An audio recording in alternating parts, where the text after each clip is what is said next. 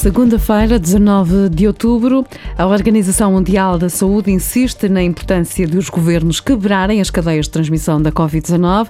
Os responsáveis máximos da OMS estão preocupados com o aumento de casos na Europa e na América do Norte. Alertam que, à medida que os casos aumentam, também aumenta o número de pessoas que precisam de camas de hospitais e cuidados intensivos, o que resulta numa situação muito difícil e perigosa, tanto para doentes como para profissionais de saúde. Na habitual conferência de imprensa, sobre a evolução da doença em Portugal.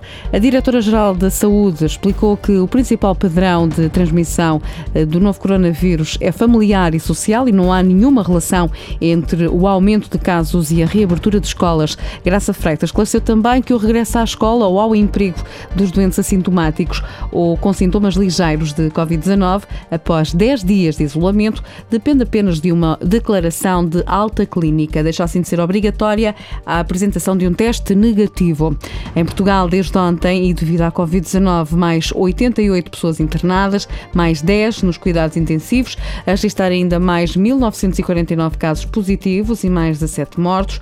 O país ultrapassou assim a barreira dos 100 mil casos de infecção. Um morto e dois feridos, um com gravidade, transportado para o hospital numa explosão numa fábrica de tubos de borracha para a indústria automóvel, esta tarde na zona industrial de Penso, em Melgaço. Os bombeiros voluntários de Melgaço avançam que a explosão foi apenas no forno e não há outros danos a registrar.